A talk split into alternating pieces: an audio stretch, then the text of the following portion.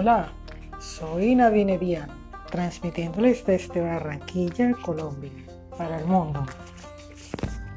Hoy en mi país es víspera del Día de la Madre. El día de hoy es un sencillo y humilde homenaje a las madres del mundo. Aprendamos algunos datos curiosos sobre el Día de las Madres.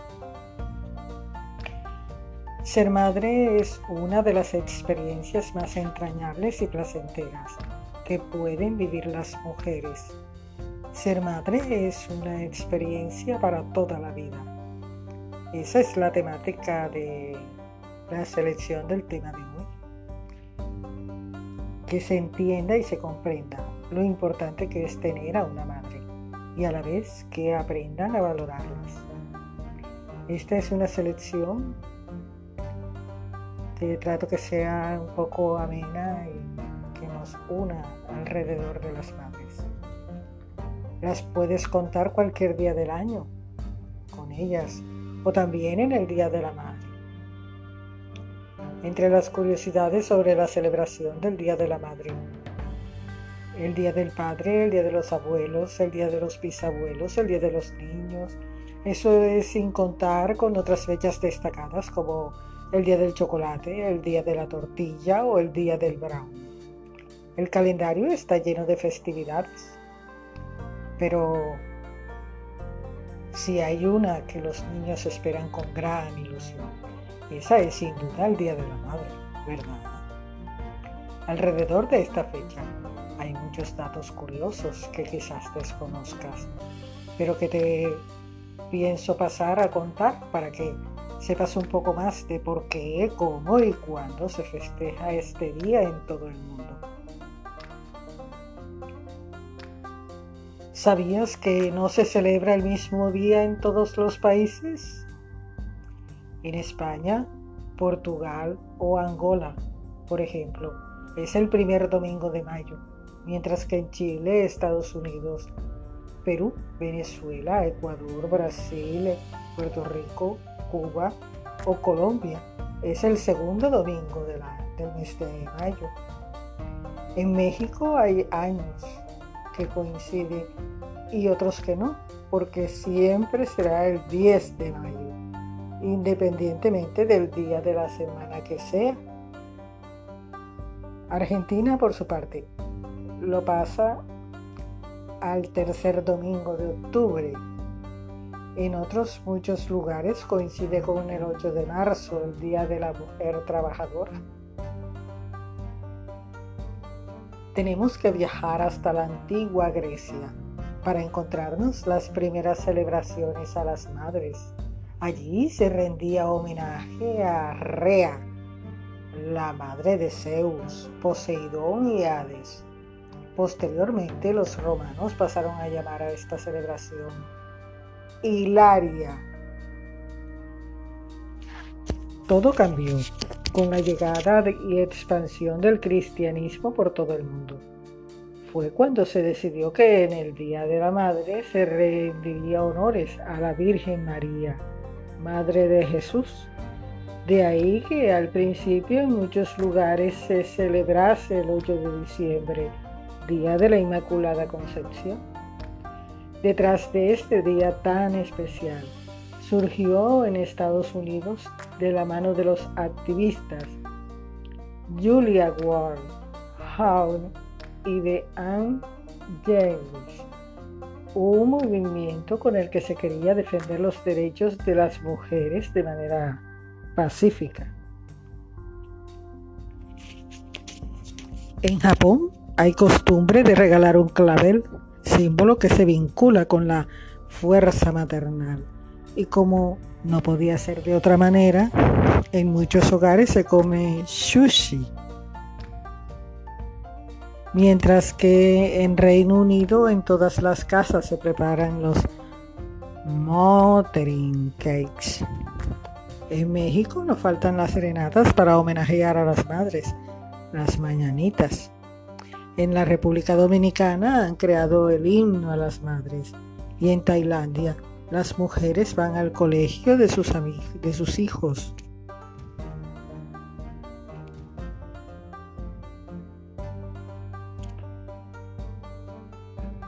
Veamos algunos cuentos tradicionales diferentes entre sí y tratan de enseñarnos valores distintos, pero a todos ellos los une algo en común en todos ellos hay mamás, cada una de ellas diferentes, con circunstancias muy distintas, pero todas ellas compartiendo un mismo sentimiento, el amor incondicional de ese ser que han tenido dentro de ellas durante nueve meses. Veamos.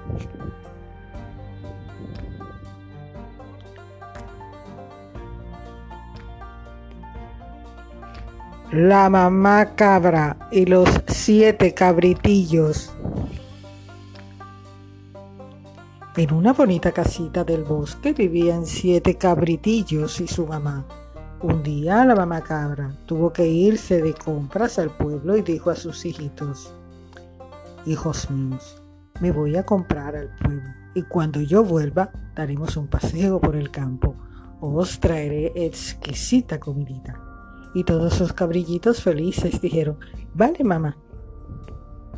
Antes de salir de casa, la mamá cabra les dijo, mientras yo no llegue, no abran la puerta a nadie. ¿Vale, hijitos? Y los cabrillitos obedientes dijeron, vale mamá. Fuera de casa, detrás de un árbol, se escondía un terrible lobo que observaba cómo la madre cabra salía con su bolso de casa dejando a sus hijitos solitos dentro de la casa.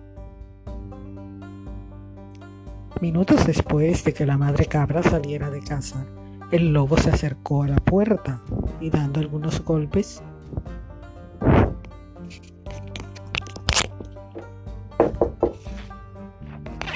la puerta de la casa de los cabrillitos dijo, soy vuestra mamá y os traigo buena comidita. ¿Podéis abrirme la puerta? Reconociendo la voz del lobo, los cabrillitos gritaron, No, tú no eres nuestra madre, eres el lobo. Decepcionado, el lobo se fue y se acercó a una granja que había allí cerca y se comió docenas y docenas de huevos para aclarar y suavizar su voz. Y volvió a la casa de los cabrillitos.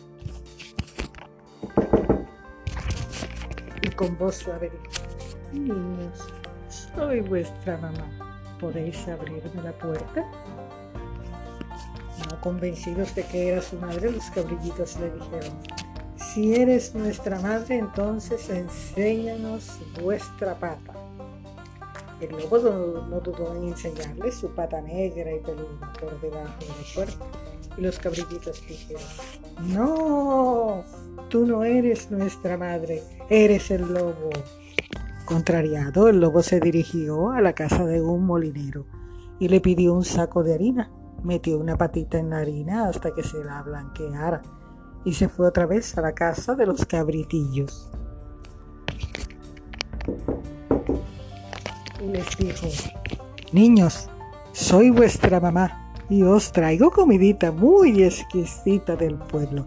Abrid la puerta.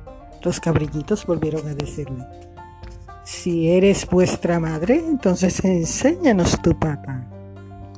El lobo enseñó su pata bien rebosada en harina por debajo de la puerta y los cabrillitos dijeron, esta vez si eres mamá. Y abrieron la puerta. Ay Dios. El lobo entró rápidamente en la casa y empezó a correr para alcanzar a los cabritillos. Los cabritillos salieron corriendo y se escondieron cada uno en un sitio distinto. En este momento pasaba por allí un cazador que, oyendo todo el ruido de voces, entró a la casa y estaba a punto de matar el lobo, cuando el animal salió corriendo asustado y con miedo, rogando al cazador que no le matara y jurando que jamás volvería por aquellos lados. Al cabo de un rato llegó la mamá cabra y se encontró la puerta abierta y la casa vacía. ¡Ay, mis hijitos! Seguro que a todos se los ha llevado el lobo. Fue entonces cuando todos los cabritillos, uno a uno, fueron saliendo de su escondrijo para la alegría de la mamá cabra. El cazador le explicó todo lo que había ocurrido y entonces, como agradecimiento al cazador, la mamá cabra y sus cabritillos prepararon una gran fiesta donde pudieron comer la rica comidita que había comprado la mamá cabra en el mercado del pueblo. Este cuento, adivinen quién lo escribió. Los hermanos Green. La moraleja del cuento es que los niños jamás deben abrir la puerta de casa a extraños y que muchas veces las apariencias engañan.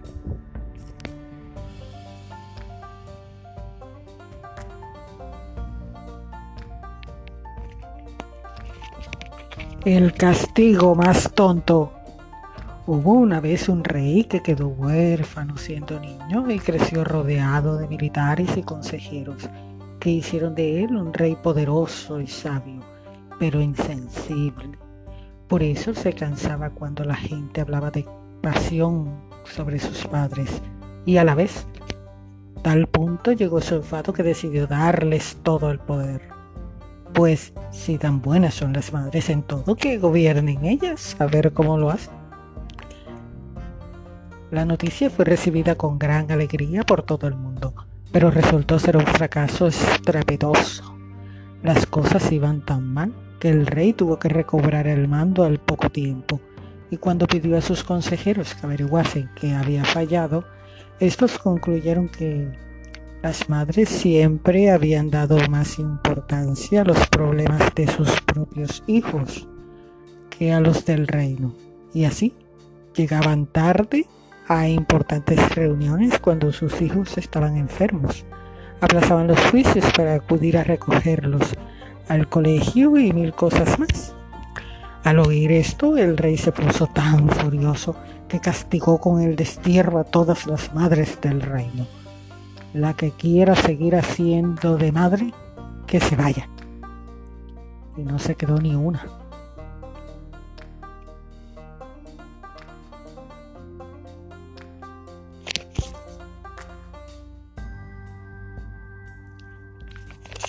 Poco después, a pesar de su vuelta al reino, este gobierno iba aún peor preguntó de nuevo a sus consejeros y estos tras estudiar el asunto respondieron, la falta de madres ha creado un enorme problema de nutrición que está hundiendo al reino.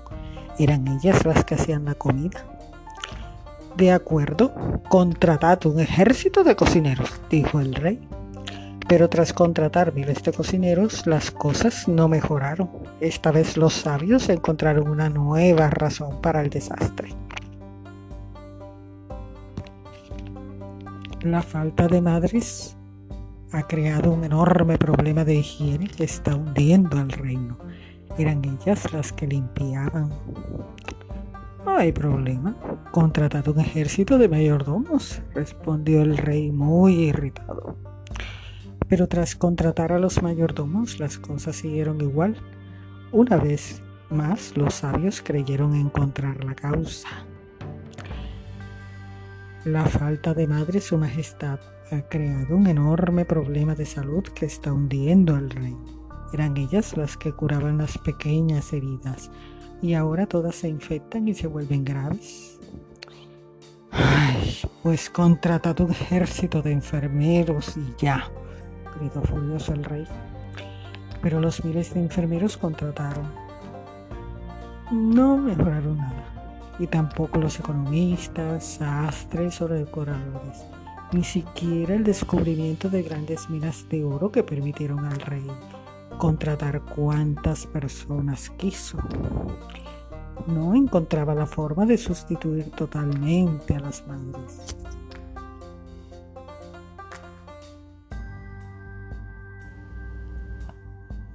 Hasta que un día Mientras paseaba vio discutir a unos niños. Los vio justo jugar mil veces como amigos, pero ahora discutían con tanta ira y desprecio que el rey se acercó para calmarlos. Tranquilos chicos, los amigos deben tratarse con más cariño. ¿Es porque una sola pelea vais a dejar de quererlos? Los niños avergonzados detuvieron la pelea y se marcharon cabizbajos. Mientras se alejaban, el rey les oyó susurrar. Oye, ¿Tú sabes qué es eso de quererse? Dijo uno. Sí, claro, es un invento muy moderno de un amigo de mi abuelo, respondió el otro haciéndole ver como si fuera experto. Nos lo enseñarán en la escuela dentro de un par de años. El rey lo comprendió todo en un instante. Allí estaban todos los problemas del reino. Nadie estaba enseñando a los niños lo que eran el amor y el cariño. Entonces pensó en quién contratar para hacer una buena labor al respecto, pero no encontró a nadie. Era algo que siempre habían enseñado las madres y en eso nadie podría sustituirlas. Y arrepentido por su injusticia y dureza de corazón, mandó buscar y contratar a todas las madres que habían expulsado del reino, pagándoles un altísimo salario, solo por hacer de madres y en poco tiempo el reino resolvió sus problemas y superó ampliamente su antigua prosperidad. Pero algunos tampoco tardaron tiempo en protestar al rey por estar pagando un salario a quienes harían gratis su trabajo de madres. Y el rey, para refrescarles a todos la memoria, decidió retirar su rostro de todas las monedas del reino y sustituirlo por la imagen de una madre con su hijo y una inscripción que decía, ni este ni ningún reino sería nada sin el amor de sus madres. ¿Te ha gustado el cuento?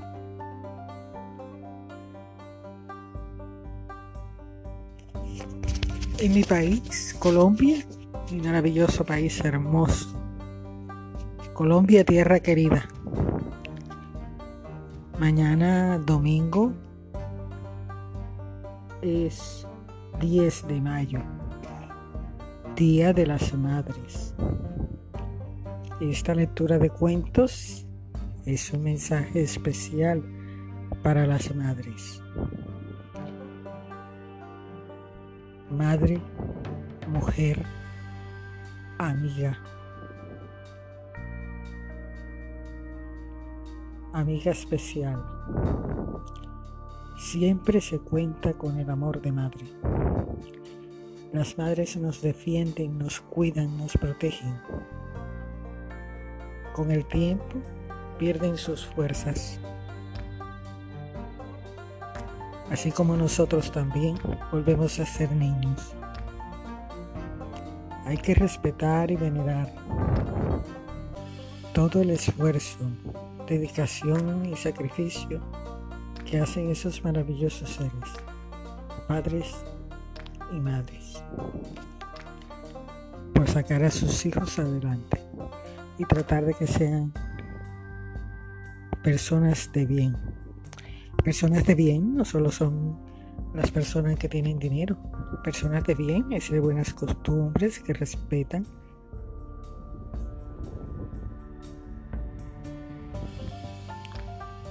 Soy Nadine Viana, transmitiéndoles desde Barranquilla, Colombia. Soy Nadine Viana, soy un nombre, soy una marca, soy tu mejor opción. Feliz mes de mayo, mes de las madres, mes de la Virgen.